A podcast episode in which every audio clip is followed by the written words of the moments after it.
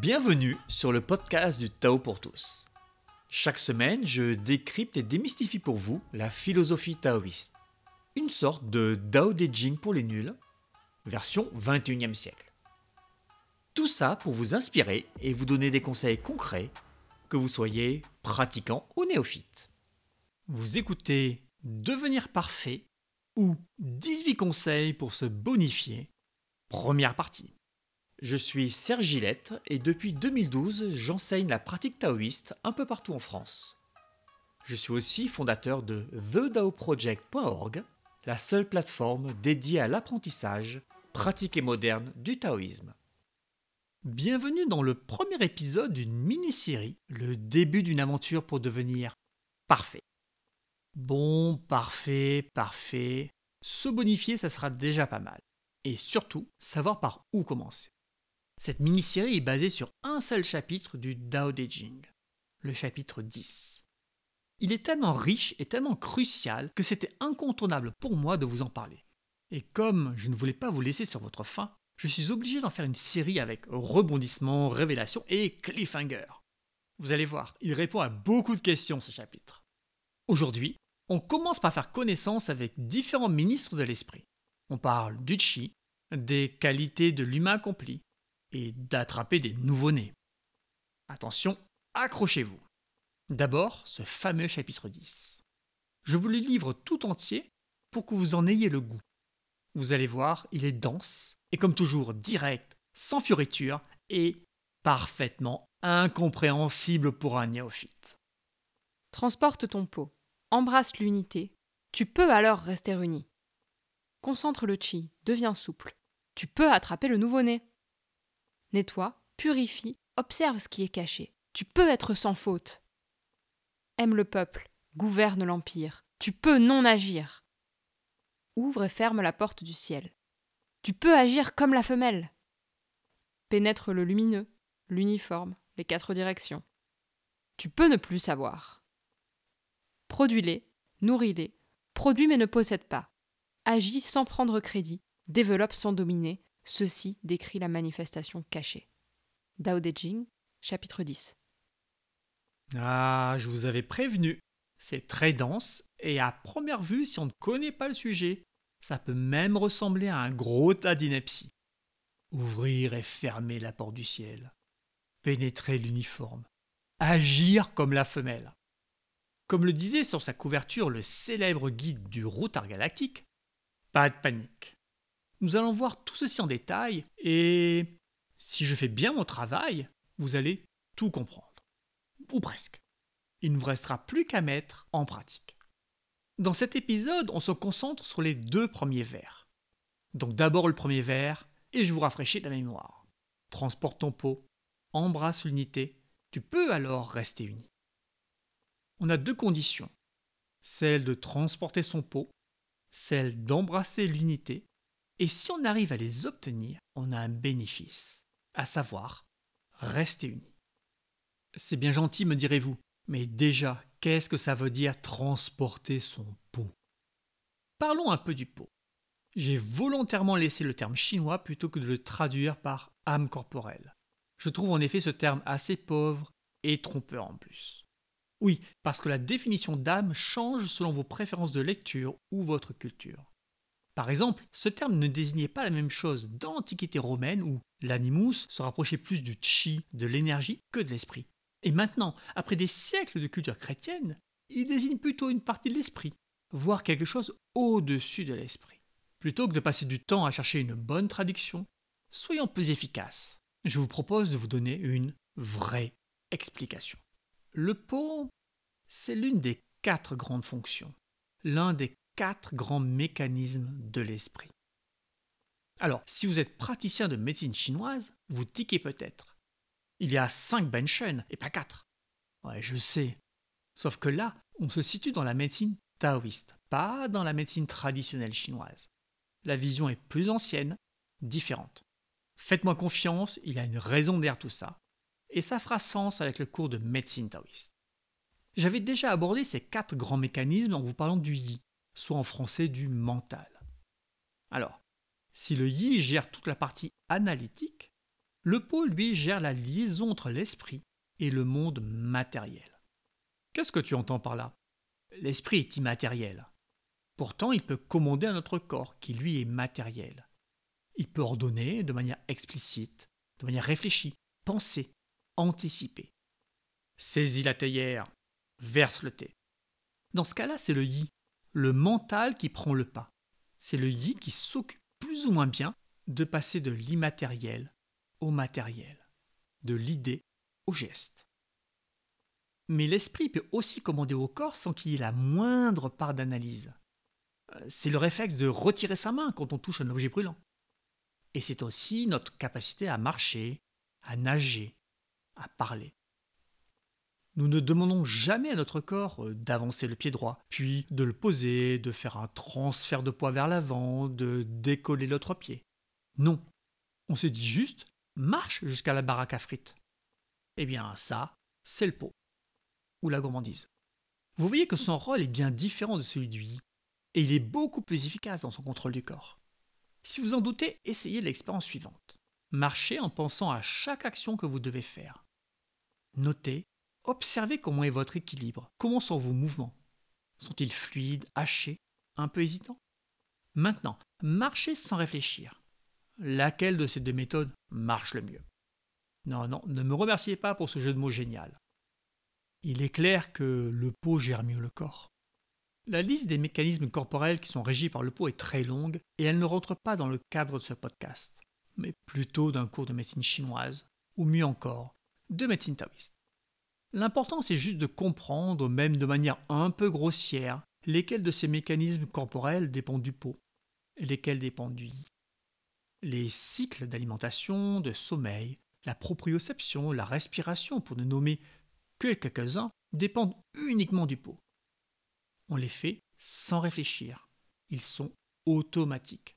Et c'est plutôt heureux pour la respiration, sinon peu de gens survivraient à une nuit entière de sommeil. On voit que le pot gère un bon nombre de fonctions corporelles liées à la survie. Et il y a une raison à cela. Nous allons y venir. Alors, pourquoi transporter son pot? Je ne vous ai pas encore tout expliqué sur le pot. Comme je l'ai déjà dit, il faudrait plusieurs heures pour faire le tour du sujet et encore. Pour l'instant, cette phrase est encore incompréhensible. Le pot est la partie de l'esprit qui est la plus proche du monde matériel, puisque c'est en quelque sorte une interface, un point de contact. Si le ciel, c'est plutôt le monde de l'unité, tout y étant indéfini, le monde matériel, c'est carrément le monde de la division. Nous ne sommes ni le canapé dans lequel on regarde la télé, ni la voiture dans laquelle vous écoutez peut-être ce podcast. Nous sommes distincts des objets qui nous entourent, nous sommes distincts du sol et nous sommes distincts des autres humains. Nous avons une individualité. Nous pouvons dire je. Eh bien, ce je, c'est essentiellement une notion du pot. Je ne suis pas vous, vous n'êtes pas moi. Voilà ce que me dit mon pot, voilà ce que dit votre pot. Le pot, c'est cette liaison au monde matériel, et donc c'est lui qui comprend réellement cette notion de différence, d'individualité. Le pot, c'est l'enracinement dans le monde matériel, c'est l'ancrage de l'esprit, c'est l'élément essentiel de notre survie, c'est notre individualité et c'est notre incarnation. Rappelons juste que le terme incarné signifie étymologiquement mettre dans la chair. La chair, le corps. Donc oui, le pot, c'est le ministre qui gère notre incarnation. C'est celui qui est en charge de celle-ci et qui doit faire en sorte que ça se passe bien dans notre vie matérielle. C'est celui qui accroche d'une certaine manière notre esprit très yang, très immatériel, au monde du concret, à notre corps, à notre chair. Transporter son pot, le porter, c'est accepter notre incarnation. Accepter que nous avons quelque chose à faire, une mission. Accepter que nous avons la capacité pour réussir. C'est aussi accepter cet univers qui semble souvent nous mettre des bâtons dans les ronds. Petite précision utile. Quand je parle de mission, il ne s'agit ni de sauver les bébés phoques, ni de convertir le monde entier au dernier régime à la mode, et encore moins de sauver les humains ou le monde. Restons cohérents, et surtout par pitié, restons modestes. Notre mission est intemporelle, elle ne peut pas dépendre des modes ou des époques. De plus, notre mission est parfaitement réalisable. Comme je sais qu'il s'agit d'un sujet important pour de nombreux auditeurs de ce podcast, j'y consacrerai sans doute un épisode entier une fois finie cette série pour devenir parfait. La perfection avant tout.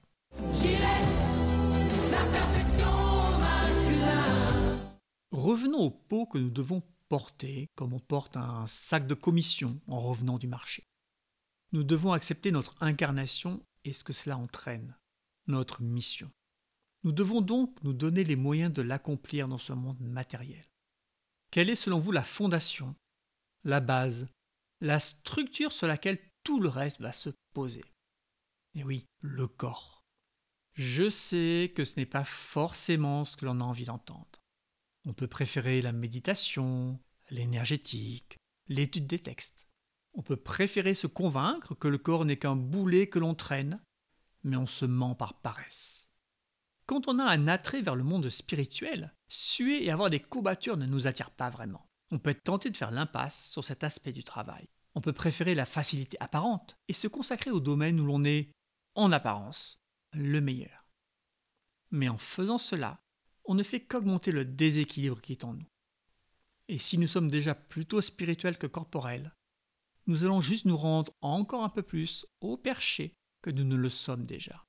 Alors certes, nous voulons développer notre esprit, mais pour cela, même si vous en doutez, on a besoin du corps. Imaginez un ballon d'hélium retenu par une ficelle à une base. Le ballon flotte. Si nous voulons augmenter la taille du ballon sans qu'il ne s'envole, que devons-nous faire? Oui, nous devons renforcer la base, l'alourdir. Vous avez compris que si le ballon d'hélium c'est l'esprit, cette base lourde et solide, c'est le corps. Et c'est tellement important que ce chapitre s'ouvre là-dessus. Le corps est notre véhicule. C'est celui qui va nous permettre d'accomplir ce que l'on doit faire. Il est juste essentiel. Avez-vous plus de chances de mener à bien votre mission si vous vivez jusqu'à 100 ans en bonne santé ou si vous mourrez à 40 ans alcoolique? Nous devons accepter notre incarnation, accepter que nous avons un corps pour mener à bien notre mission et non seulement le respecter, mais le rendre plus efficace possible. Concrètement, nous devons avoir une activité physique intelligente qui non seulement muscle le corps, le renforce, assouplit les tendons, l'unifie, mais aussi et surtout l'enracine. Les Waigong ont justement été conçus dans ce but. Waigong, ça veut dire travail extérieur. Maintenant, on parle de Qigong. Donc, pour répondre à votre question, je commence par où? La réponse est par le corps. Sur The Dao Project, vous avez votre réponse allez dans la section corps et prenez le Dax One. Transporte ton pot, embrasse l'unité. Tu peux alors rester uni. Embrasse l'unité. Cette expression peut avoir plusieurs significations. On pourrait la lire à plusieurs niveaux, de relativement terre à terre à très philosophique. De toute évidence, nous sommes ici dans un chapitre très concret. Nous ne sommes pas dans un chapitre qui traite de cosmologie ou de cosmogonie, mais bien dans une liste de conseils pratiques. 18 en tout. Tout doit donc être applicable, concret, utilisable, voire simple. Exit la philo pour briller en société et bienvenue dans la pratique. Un détail supplémentaire qui vient faire pencher la balance dans cette direction, c'est que l'on vient à l'instant d'évoquer le pot. Il est donc temps de parler du Hun et de son rapport au pot mais aussi à l'unité. Le Hun, c'est l'un des quatre autres mécanismes principaux de l'esprit. En fait, c'est un genre de conseil ministre, dont le yi, le mental, et le po, l'âme corporelle, font aussi partie. Et si vous avez bien compté, on en a mentionné trois jusqu'ici. Donc, il vous en manque un. Quel est le rôle du Hun dans ce conseil des ministres? Si le Po s'occupe de la liaison avec le monde matériel, avec la Terre, comme concept, hein, pas comme une planète, le Hun s'occupe de la liaison avec le ciel, avec le monde immatériel. En quelque sorte, Po et Hun s'opposent. Disons qu'ils se font face. Ils s'opposent mais ne sont pas des ennemis. Voyez-les comme les deux faces d'une pièce de monnaie. Je ne vais pas rentrer dans le détail des nombreux rôles du Hun, je vais plutôt me concentrer sur ce qui nous intéresse ici, à savoir le rapport à l'unité. Si le monde matériel est le monde de la différence, le monde immatériel le ciel, et celui de la ressemblance. Si dans le monde matériel, je suis bien différent de chacun d'entre vous qui m'écoutez, dans le monde des idées, nous sommes tous des humains. Nous sommes pareils. Nous fonctionnons de la même façon, nous pouvons développer les mêmes qualités, nous avons tous les mêmes défauts. Ah, si, si, nous avons tous les mêmes défauts. J'ai les mêmes tares que vous. La seule différence, c'est leur intensité. Ainsi, nous avons tous besoin qu'on reconnaisse notre valeur, certains juste plus que d'autres. Nous avons tous un mental qui aimerait faire n'importe quoi, certains juste plus que d'autres. Nous sommes tous égoïstes car nous voulons survivre, certains plus que d'autres. Nous sommes pareils. Et ça va beaucoup plus loin que les autres humains. Les animaux aussi sont comme nous. Oui, la poule aussi. Oui, le cloporte aussi. Chacun a une fonction, une mission. Chacun veut survivre assez longtemps pour l'accomplir. Chacun veut perpétuer l'espèce. Nous sommes pareils que les végétaux. Regardez à quel degré les trois points que je viens de mentionner s'appliquent parfaitement. Et c'est le moment tant attendu de la digression qui n'en est pas une. Alors oui, ça me fait sourire de voir les véganes mettre les animaux au même niveau que les humains, mais qui se placent en même temps au-dessus des végétaux. Ils ne veulent pas faire souffrir les animaux, et c'est tout à leur honneur. Mais apparemment, ça ne gêne personne de faire souffrir les végétaux. Leur point de vue est compréhensible, et ce n'est pas leur faute. Ils n'ont juste pas expérimenté que les plantes sont exactement comme nous. Que les exploiter ou les manger, c'est exactement comme d'exploiter ou de manger un animal. C'est un peu toute proportion gardée, bien entendu, comme ceux qui estimaient ou estiment encore qu'ils sont supérieurs à d'autres peuples, ethnies, ou comme ces hommes qui se croient supérieurs aux femmes, ou à ces femmes, plus rares il est vrai, qui se croient supérieurs aux hommes. Pour en revenir aux véganes, ça me fait gentiment sourire. Et j'attends avec impatience le jour où ils vont vraiment comprendre que pour survivre, on doit manger du vivant, sous une forme ou sous une autre. Et que manger du vivant, eh bien, c'est comme de manger un humain que nous ne sommes en rien supérieurs aux autres formes du vivant. Oui, j'attends avec impatience ce moment-là. Eh bien, le Hoon, c'est aussi ça. C'est cette réalisation, cet éclair de vérité qui marque à jamais l'esprit, que nous sommes tous pareils, qu'il n'y a pas de règle de l'univers qui déclare quelle espèce est la meilleure, quelle espèce est en dessous des autres. Nous sommes tous semblables. La mythologie judéo-chrétienne, en plaçant l'homme au sommet de la création, a malheureusement fait beaucoup de dégâts de ce point de vue. Puis Dieu dit Faisons l'homme à notre image, selon notre ressemblance, et qu'il domine sur les poissons de la mer, sur les oiseaux du ciel, sur le bétail, sur toute la terre et sur tous les reptiles qui rampent sur la terre. Genèse 1.26. Bon, je sais. Je risque de l'attendre longtemps le moment de cette réalisation. C'est loin d'être gagné. Alors oui, je ne verrai sans doute jamais de mon vivant ce moment où l'on finira par réaliser que le vivant, c'est le vivant c'est pas grave. Pour en revenir à notre chapitre, c'est uniquement le travail du Hoon qui va permettre cette réalisation, qui va permettre d'embrasser l'unité. On peut se demander alors comment effectuer ce travail.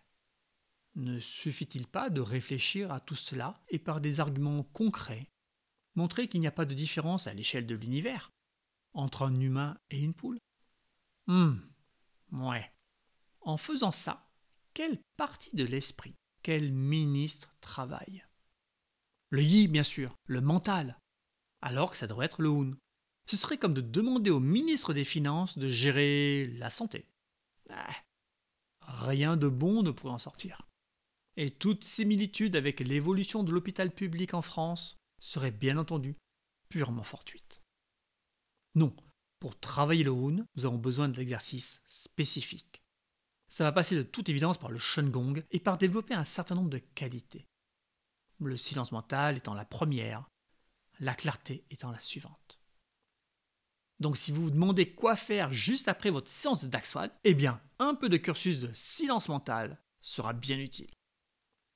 Nous avons bien travaillé notre corps, nous nous sommes enracinés, renforcés, nous avons accepté notre incarnation, nous avons accepté d'accomplir notre mission, et tout ça sans pour autant se croire supérieur aux autres, en voyant tout le monde comme soi, en se reconnaissant chacun, que ce soit un humain, un animal, une plante, une montagne.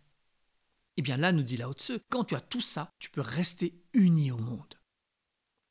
Il ne s'agit pas d'une union métaphorique. Souvenez-vous, on est dans du concret. On parle là du Chongmai, du vaisseau jaillissant qui nous traverse et qui nous permet cette union au monde. Lao Tzu dit ici que Dashi, la grande respiration ou grande circulation, se développe avec un Po et un Un sain, en bon état. Dashi, la grande respiration, la grande circulation, c'est justement cette capacité entre énergétique et spirituel de s'unir avec absolument n'importe quoi dans l'univers. Donc si la grande respiration vous intéresse et que vous ignorez l'un de ces deux aspects, Po et Un, vous savez sur quoi mettre l'accent. Maintenant, passons au second verre. Concentre le chi, deviens souple, et tu peux attraper le nouveau-né. Si vous me suivez depuis le début, ça doit vous rappeler quelque chose. Eh oui, l'épisode 12, les secrets de l'immortel. Ludong Bin, dans cet épisode, nous disait certes de nous taire, mais aussi de cultiver le chi et de le garder. Alors, est-ce que cultiver le chi ou le garder, c'est la même chose que le concentrer? Non, ça serait trop simple. Cultiver le chi, c'est en produire, avec par exemple des exercices comme chauffer le centre. Le garder, c'est certes une allusion à la grande circulation, encore et toujours, mais aussi au fait de ne pas gaspiller bêtement ce que l'on acquiert par la pratique. Concentrer, c'est amener du chi dans un endroit et de le forcer à y rester. Alors que bien sûr, la nature du chi est de circuler, pas de stagner. Et ce n'est pas les médecins chinois qui me contradiront sur ce point, puisque la stagnation de chi est justement considérée comme une pathologie. Mais alors, pourquoi concentrer le chi? Et ensuite, n'est-ce pas dangereux si c'est une pathologie? Il y a un double but derrière cette pratique bien spécifique. La première est de soigner un endroit. En y accumulant du chi, on va accélérer le processus de réparation. Pas de miracle ici, hein. Si votre corps ne peut pas réparer ou se soigner, accumuler du chi ne changera rien. Malheureusement, on n'est pas comme les lézards qui font repousser leur queue. En revanche, vous pouvez voir le chi comme une ressource nécessaire pour toute activité dans le corps. C'est un peu comme le salaire des ouvriers qui vont réparer la route. Sans salaire, pas de travail. Sans chi, pas de réparation. L'idée est donc d'augmenter le salaire des ouvriers pour qu'ils fassent des heures sup et que les nids de poules soient comblés au plus vite. Maintenant, si vous donnez les sous à quelqu'un d'autre, est-ce que les ouvriers vont faire ces heures supplémentaires? Non, bien sûr. Il faut donner l'argent aux bonnes personnes. C'est pareil avec le chi. Si vous en produisez, il sera réparti un peu partout dans votre système au bon vouloir du ministre en charge de la circulation du chi. Pour être certain qu'il arrive là où vous le voulez, vous devez prendre le contrôle et forcer l'attribution du chi à l'endroit lésé. Vous allez devoir l'y amener et l'y garder, car le chi n'a envie que d'une chose, de circuler. Donc de partir de là où vous l'avez conduit. L'amener et l'y garder, c'est le concentrer. Nous avons donc une première application thérapeutique. Mais est-elle dangereuse? Oui, bien sûr, si on fait n'importe quoi. La Haute s'adresse ici à des pratiquants. Il ne s'adresse pas à des néophytes. Donc pour lui, il est évident qu'un certain nombre de précautions ont été prises, que le corps est dans un certain état de fonctionnement, et que certains blocages n'existent plus, et que le chi circule librement.